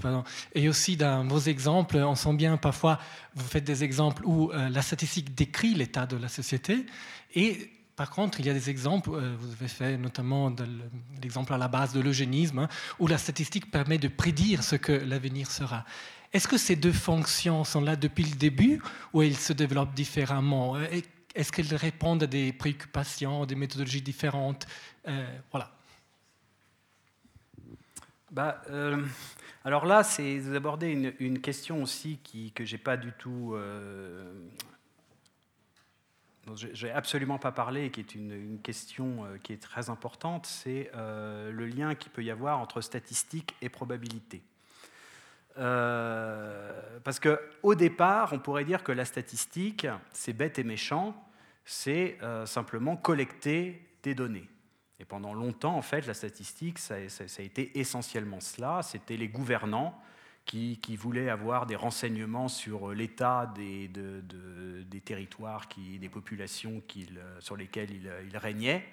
Et donc, ils demandaient à leurs administrateurs de leur faire des rapports. D'ailleurs, la statistique, les premières statistiques n'étaient pas des statistiques quantitatives, hein, c'était des statistiques euh, littéraires, si l'on veut, euh, voilà, où on décrivait, on décrivait les choses. Et comment, petit à petit, c'est devenu quantitatif C'est que le problème, c'est qu'à partir du moment où les, statistiques étaient littéraires, euh, bah, en fait, euh, c'était très difficile de comparer une statistique à une autre, parce que selon euh, la personne qui avait rédigé la statistique, ça pouvait être dans un style tout à fait différent. Euh, il y a des gens qui pouvaient être très optimistes et d'autres pessimistes, etc. Enfin bon, et puis pour, euh, comparer différents pays, en fait, c'était extrêmement compliqué. Et c'est petit à petit qu'on s'est dit que si on voulait avoir des comparaisons fiables soit d'une année sur l'autre, soit de pays à pays, en fait, finalement, ce qui était facile à comparer, c'était des nombres. Et c'est comme ça qu'à partir de la fin du XVIIe siècle en Angleterre et puis au XVIIIe siècle aussi en Allemagne, en fait, sont apparus les tableaux et les tableaux de, chiffres qui permettaient justement ces comparaisons. Alors évidemment, avec toujours le, problème, c'est que quand on traite, euh, quand le statisticien traite ces tableaux, en fait, il fait comme si les chiffres qui étaient dans son tableau étaient exacts, alors que bon, euh, dans la collecte, euh, on ne sait pas trop comment ça s'est fait, et il peut y avoir beaucoup de, beaucoup de biais, parce que justement, dans la manière dont ça a été collecté à tel endroit, ça peut, parfois des différences entre deux régions ne viennent, peuvent venir simplement de la différence dont les, choses ont été collectées dans une région ou dans l'autre. Enfin bon. Mais donc c'est comme ça que sont, sont arrivées ces, ces statistiques quantitatives. Et puis après, en fait, on s'est rendu compte avec ces statistiques euh, quantitatives euh, que euh, pouvaient apparaître, alors dans un certain nombre de domaines, de, domaines des régularités. C'est-à-dire que d'année en année, on pouvait trouver des, des, choses qui se reproduisaient. Et donc, à partir du moment où on repérait ces régularités, en fait, on s'est dit que finalement, quand on avait obtenu des, renseignements année après année sur quelque chose, eh bien, on pouvait en induire avec une, assez forte probabilité que les années suivantes, ce serait la même chose. Voilà. Et donc, en fait, c'est comme ça qu'il y a un lien qui, va, qui, a, pu, à un moment donné, s'établir entre statistiques et, euh, probabilité. Euh, un très bel exemple, c'est au XIXe siècle en fait, les, rois de France auraient bien aimé faire des recensements généraux pour savoir combien il y avait de gens dans le royaume de France. Mais alors, faire un recensement, à l'époque, c'était euh, très très compliqué parce qu'il n'y avait pas l'administration euh, qui, était, euh, qui, était, apte à, collecter les données. Alors, on aurait pu s'adresser aux curés des paroisses qui avaient les... Mais enfin, bon, eux, ils n'aimaient pas trop ça parce que dans la Bible, à un moment donné, David fait un recensement de son peuple et après, euh, il y a un tiers des Israélites euh, qui sont euh, liquidés par, un fléau envoyé par Dieu qui, punit David précisément d'avoir fait ce, recensement. Donc religieusement, ce n'était pas, très bien vu. Alors, en fait, la méthode qui a été utilisée au XVIIIe siècle pour évaluer la population générale, c'était de prendre les registres paroissiaux où étaient inscrits les baptêmes. Et en fait, on se disait euh, que dans une population, le taux de natalité devait être à peu près euh, stable euh, sur l'ensemble du territoire. Et donc, en fait, si on, connaissait le nombre des baptêmes et d'autre part le taux de natalité, eh bien, en fait, en multipliant par le bon multiplicateur le nombre de baptêmes, on obtenait la population totale. Et en fait, donc du coup, on a évalué la population en France, mais dans, pas mal d'autres pays. cette méthode-là avait été inaugurée en Angleterre. C'était donc de trouver le bon multiplicateur qu'il fallait appliquer au nombre de baptêmes pour trouver la population générale. Mais alors Laplace, grand mathématicien s'il en est, à la fin du 19e siècle, a essayé de raffiner la, la méthode.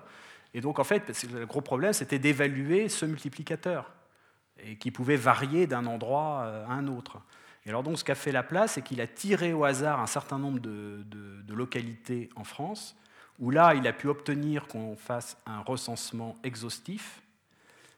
À partir de, ces localités, dans ces localités, il avait une valeur exacte du multiplicateur. Et après, à partir de ces multiplicateurs exacts obtenus dans ces localités, il en a supposé un multiplicateur pour l'ensemble du pays. Et il obtenait et alors là, ce qui est très intéressant, c'est qu'il donnait son résultat avec une, une, fourchette d'erreur qui dépendait de la taille de l'échantillon où euh, l'évaluation exacte avait été, faite. Donc là, c'est vraiment fait d'une manière euh, absolument euh, rigoureuse et, rigoureuse et, magnifique. Et donc là, en fait, il, donne un intervalle et il donne la probabilité pour que le résultat soit à l'intérieur de cet intervalle. C'est-à-dire qu'il dit, par exemple, on a 80 95% de chances que la population française se situe euh, dans tel, euh, dans tel, euh, dans tel intervalle. Mais après, je ne sais pas s'il y a vraiment une différence énorme entre la, statistique descriptive et la statistique prédictive. C'est après plutôt dans le traitement des. plutôt dans, ça dépend des domaines et puis ça dépend aussi après du traitement des, du traitement des, des données. Un, des très beaux euh, exemples de l'utilisation de la statistique aussi à la fin du 19e siècle, au début, fin du 18e, début du 19e, c'est en médecine avec la vaccination contre la, variole. En fait, la variole au XVIIIe siècle, c'était la maladie qui était la plus mortelle en, Europe. C'était vraiment un fléau absolument euh, épouvantable. Alors, on a importé de Chine une méthode euh, qui était l'inoculation, c'est-à-dire qu'on prenait un malade de la variole, mais qui avait apparemment une forme euh, pas trop virulente de la variole, on prélevait dans ses pustules un peu de liquide, on faisait une, incision euh, chez la personne et inoculée, et puis on la mettait en contact avec ce liquide qui venait du varioleux, et ça communiquait la variole à celui à qui on l'avait inoculé, mais comme c'était apparemment une forme bénigne de la variole, ça devait bien se passer, et ensuite on était immunisé. Le problème, c'est que cette méthode, euh, il y avait quand même des risques, parce que la variole qui était apparemment faible chez quelqu'un, bah, elle pouvait faire mourir quelqu'un d'autre. Alors en fait, en gros, c'était une fois sur 300, euh, ça donnait une mort. Donc évidemment, si on vous dit, bon, d'accord, on vous scarifie, mais euh, vous avez une chance sur 300, enfin un risque sur 300 de mourir, vous hésitez quand même, quoi. C'est pas, c'est pas si, négligeable que ça. Et alors il y a eu des grands débats euh, pour savoir si ça valait le coup de se faire inoculer ou pas. Et alors là, il y a eu des calculs, justement, euh, à partir des statistiques qu'on avait sur euh, la, vie des gens, la durée de vie des gens, le nombre des gens qui, mouraient de la variole, etc., pour voir si, en fait, un risque de mourir sur 300, finalement, ça valait, le, enfin, ça valait le coup de se faire scarifier ou pas. Et donc là, en fait, on a une très belle articulation de, de, de la statistique au sens simplement de collecte de données et ensuite de, prédiction. Alors en fait, c'est un, mathématicien suisse, euh, Bernoulli, qui avait fait le calcul, euh, dans, je crois que c'est en 1760, et qui avait évalué que si on inoculait euh, tout le monde, en fait, la population, en gros, on ferait augmenter l'espérance de vie de, la population générale de 3 ans. Et donc, en fait, il disait, voilà, c'est statistiquement, ça vaut le coup de, ça vaut le coup de, passer par l'inoculation. Mais en fait, malgré tout, il n'a pas réussi vraiment à convaincre les gens, ils avaient trop peur. Et seulement, c'est seulement à la fin du, 19, du 18e siècle que Jenner, en Angleterre, a découvert un autre procédé qu'on appelle la vaccination. En fait, il s'était rendu compte que les treilleuses de vaches n'avaient jamais la variole. Alors, euh, il s'est demandé pourquoi, et il s'est rendu compte qu'il y avait une maladie des vaches qui s'appelle la vaccine, et en fait, qui est une, sorte de variole bovine mais, euh, et que qui peut se transmettre à l'homme, mais qui est, euh, qui est extrêmement bénigne. Mais en revanche, si on a contracté cette vaccine par les vaches, en fait, on est immunisé contre la variole. Et donc, c'est pour ça qu'à ce moment-là, on a pu prélever euh, justement des, échantillons sur des vaches atteintes de vaccine et vacciner les gens. Et c'est de là que vient le mot vaccin. Vaccin, ça vient de, ça vient de vache, hein, c'est vaca en, en, en latin. Et en fait, le fait qu'on emploie le mot vaccin, c'est que les premiers vaccins, justement, ça vient de la, de, la, vaccine, de la vaccine bovine. Et là, il y a eu à nouveau des grands, des, grands calculs de, statistiques, et y compris donc de là, de, du coup, de, à partir des résultats qu'on obtenait, de prédictions sur ce qu'il en serait de la population. Euh. Et en médecine, aujourd'hui, on n'arrête pas d'utiliser de la statistique pour faire de la, pour faire de la prédiction. Question là-bas.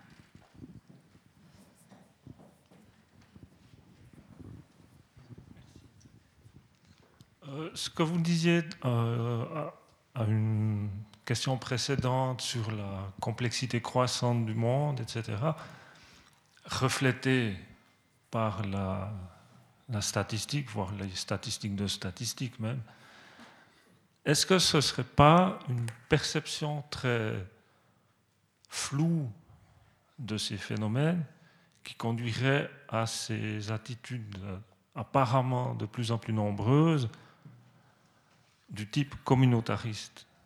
C'est-à-dire, en somme, pour reprendre ce que vous disiez, une tentative euh, plutôt pénible, mais une tentative de retrouver cette espèce de supposée simplicité que pensaient percevoir du monde les, les gens se sentant membres de communautés.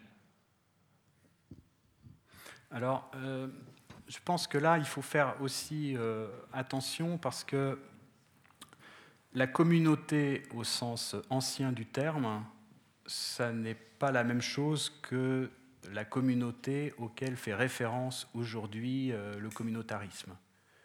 Par exemple, quand si aujourd'hui on parle de la communauté musulmane ou euh, de la communauté gay, etc., ça n'a rien à voir avec ce que vous pouvez être une communauté au sens du, de, de l'ancien village.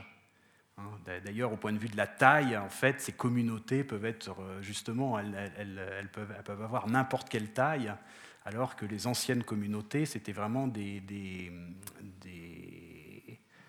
unités de vie, en fait. Donc euh, là, il faut faire attention, le vocabulaire est un peu piégé, parce que le mot communauté, justement, a changé de sens. Une communauté villageoise, ça n'est pas la même chose que ce qu'on appelle aujourd'hui euh, dans le, dans le, discours public euh, les communautés. Bon.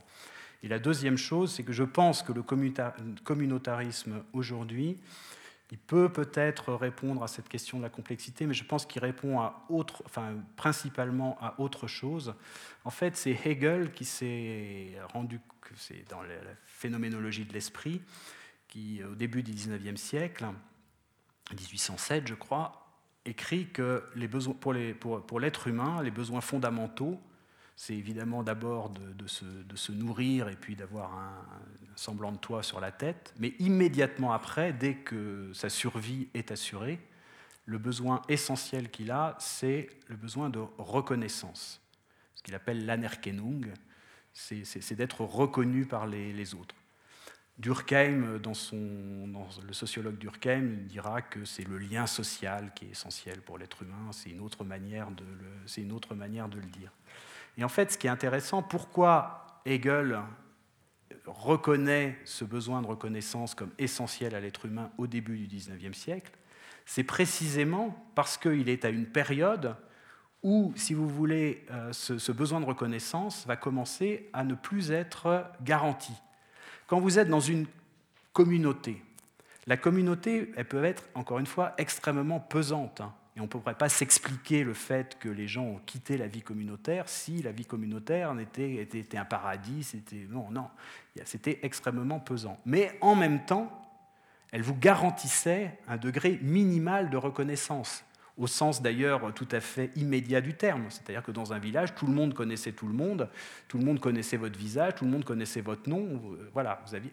Alors qu'aujourd'hui, en fait, là, vous voyez le retournement extraordinaire qui s'est produit dans un village, en fait, tout le monde connaissait tout le monde et au cours de la journée, toutes les personnes à qui vous aviez affaire, vous les connaissiez. Et l'inconnu, c'était l'attraction, c'était vraiment l'exception. Aujourd'hui, quand on vit dans une grande ville, c'est exactement l'inverse. C'est-à-dire qu'on vit dans un océan de personnes qu'on ne connaît absolument pas, et il y a quelques personnes dans la journée qu'on va croiser et qu'on connaît. Voilà. Le, le, rapport s'est complètement, euh, complètement retourné. Et évidemment, dans l'affaire, l'individu a, gagné une très grande liberté d'aller et venir, de faire ce qui lui plaît, etc., sans la surveillance des autres, très bien. Mais en même temps, il a perdu cette reconnaissance qui lui, était, euh, qui lui était assurée auparavant. Et pour moi, le communautarisme aujourd'hui, ça vient beaucoup de personnes, enfin, ça séduit beaucoup des personnes qui sont en manque de reconnaissance. Voilà. Et finalement, le communautarisme, c'est une sorte de, manière, si vous voulez, de, si vous, comme vous n'arrivez pas à vous faire reconnaître euh, en tant que, sujet individuel, parce que vous avez des problèmes dans la vie, parce que vous n'avez pas d'argent, parce que aujourd'hui, il faut dire que pourquoi on est dans une société de consommation, c'est que en fait, une des grandes manières qu'on a de se faire reconnaître par les autres, c'est par, par sa consommation. Donc en fait, si vous n'avez pas de moyens, bah, voilà, vous êtes, très mal reconnu. Et finalement, le communautarisme, c'est une manière, de, de, en s'identifiant à une communauté, finalement, d'obtenir un, minimum de reconnaissance, non pas peut-être en tant que sujet, mais en tant que membre de cette entité, mais qui, encore une fois, est une communauté assez fictive. Parce que, parce que en réalité, euh, c'est ces communautés, elles ont une existence médiatique, on pourrait dire, mais en revanche, les, membres de cette communauté, souvent, ne se, connaissent pas les uns les autres. Peut-être la différence aussi entre une communauté telle qu'on l'évoquait euh, avant le grand chamboulement et la communauté d'aujourd'hui, c'est qu'aujourd'hui, on, se retrouve dans les communautés des mêmes alors qu'une communauté, un village, c'était, j'ai l'impression, une sorte de chose organique où chacun avait sa place et chacun avait une fonction. Euh, on avait une complémentarité versus une, je sais pas comment dire, c'est une, égalité ou une identité commune ou quelque chose comme ça. Il y avait une dernière question ici? Euh, bonsoir. Quand j'étais blue jaune, j'avais une autre idée sur la statistique. Mais maintenant, euh, quand je pense, la première chose qui me passe dans la tête, c'est la publicité. Alors là, est-ce que vous pouvez nous dire quelque chose? La relation entre la publicité et les statistiques euh, bah, là, tout à l'heure j'ai évoqué le site careercast.com qui plaçait en tête de liste des, des, professions euh, d'état, analystes et statisticiens, euh, parce que c'était en fonction des, perspectives de carrière. En fait, beaucoup de ces carrières-là se déroulent dans les entreprises. Et beaucoup, de, ces, emplois vont consister précisément à euh, analyser les données pour en tirer un parti, euh, pour en tirer un parti commercial. En fait, il y a, a d'ailleurs une inversion assez curieuse qui s'est passée. C'était que pendant très longtemps, justement, le problème du statisticien, c'était que il aurait rêvé d'avoir beaucoup de données, mais elles étaient difficiles à obtenir, et donc il devait faire avec euh, bah, les données qui, étaient à sa disposition, qui étaient limitées. Alors qu'aujourd'hui, le, problème, c'est plutôt qu'on a trop de données. C'est-à-dire qu'on a justement aujourd'hui, avec Internet, on a des, absolument des, avalanches terribles de données, ce qu'on appelle le big data. Et alors, le grand problème, c'est de procéder à ce qu'on appelle le data mining, aller, chercher à l'intérieur de cet océan de données un certain nombre de, faits significatifs qui vont pouvoir être exploités par les entreprises pour améliorer leurs résultats. Et alors en particulier, ce qui est extrêmement important pour les entreprises, c'est de cibler le plus possible leurs clients potentiels. Si vous faites des publicités à la télé, euh, voilà, les spots télé euh, vont, vous coûter extrêmement cher et en réalité pour, euh, finalement concerner un nombre de téléspectateurs qui sont très réduits. Parce que vous allez en même temps infliger ce spot télé à des gens qui, de toute façon, c'est hors de question qu'ils achètent jamais ce, ce produit-là. Et donc finalement, il y a une dépense de la part de l'entreprise qui est, très grande pour un résultat limité. Donc euh, ce dont rêvent les entreprises, c'est de pouvoir cibler extrêmement bien leur, euh, ce qu'ils appellent leurs prospects, enfin leurs clients potentiels, pour euh, diriger la publicité vers, vers eux. Et alors comment repérer les clients, les clients potentiels? Et eh bien Alors là, il faut essayer d'aller collecter l'ensemble des données, et puis après d'établir des corrélations en voyant que euh, les gens qui aiment les sushis, ils aiment bien aussi aller faire des croisières. Et donc, euh, en fait, euh, si vous avez des, données sur des personnes qui, ont commandé des sushis dans le dernier mois, bah, vous allez leur envoyer des publicités sur leur boîte mail pour aller faire des croisières. Enfin, je prends un, truc complètement au hasard, vous voyez. Et en fait, après, il y a tout ce travail d'essayer, de, dans cet océan de données comme ça, informe, de trouver des corrélations qui vont ensuite permettre précisément d'essayer d'identifier des profils qui vont être ciblés euh, par les publicitaires. Merci beaucoup pour cette analyse qui moi, me laisse un peu perplexe quand même. moi qui crois beaucoup aux mots, parce que je me demande dans le fond quelle est la place laissée aux mots pour comprendre cette complexité, puisqu'il semblerait que les chiffres ce soit la seule réponse ou la, réponse prédominante en tout cas par rapport à la, complexité du monde.